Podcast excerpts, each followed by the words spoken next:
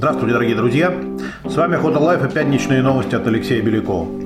Не будем уходить в международные новости, говоря о всякой не только политике, но и об охотничьих э, делах, происходящих за рубежом.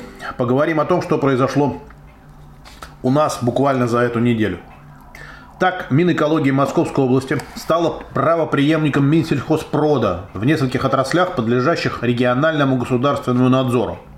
Так, министерству переданы полномочия в сфере охоты и сохранения охотничьих ресурсов, охраны, воспроизводства и использования объектов животного мира. Еще раз напомню, это по нашим Московская область.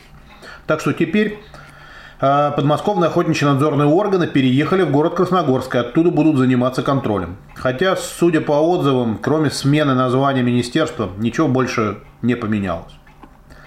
В свете последних событий Госдума готовится принять в ускоренном порядке 18 мая нормы по ужесточению контроля за оружием.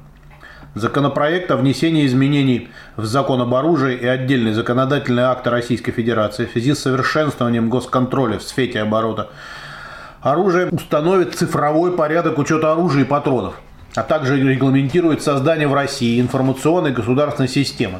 Она будет аккумулировать все сведения о владельцах оружия, организациях и органах власти по контролю за производством, хранением, перемещением, куплем, продажей и утилизацией оружия. Согласно законопроекту, ее главным оператором станет Росгвардия. Не знаю, как вам, а мне кажется, что такое уже было, только с госоход билетами. Тоже хотели создать общую электронную базу. И всем нам известно, что из этого получилось. Ничего. Главное, денег из бюджета получить. А будет работать электронный учет или нет, никто не знает. На крайняк, как на лошадь, можно будет сказать, ну не шмогла я.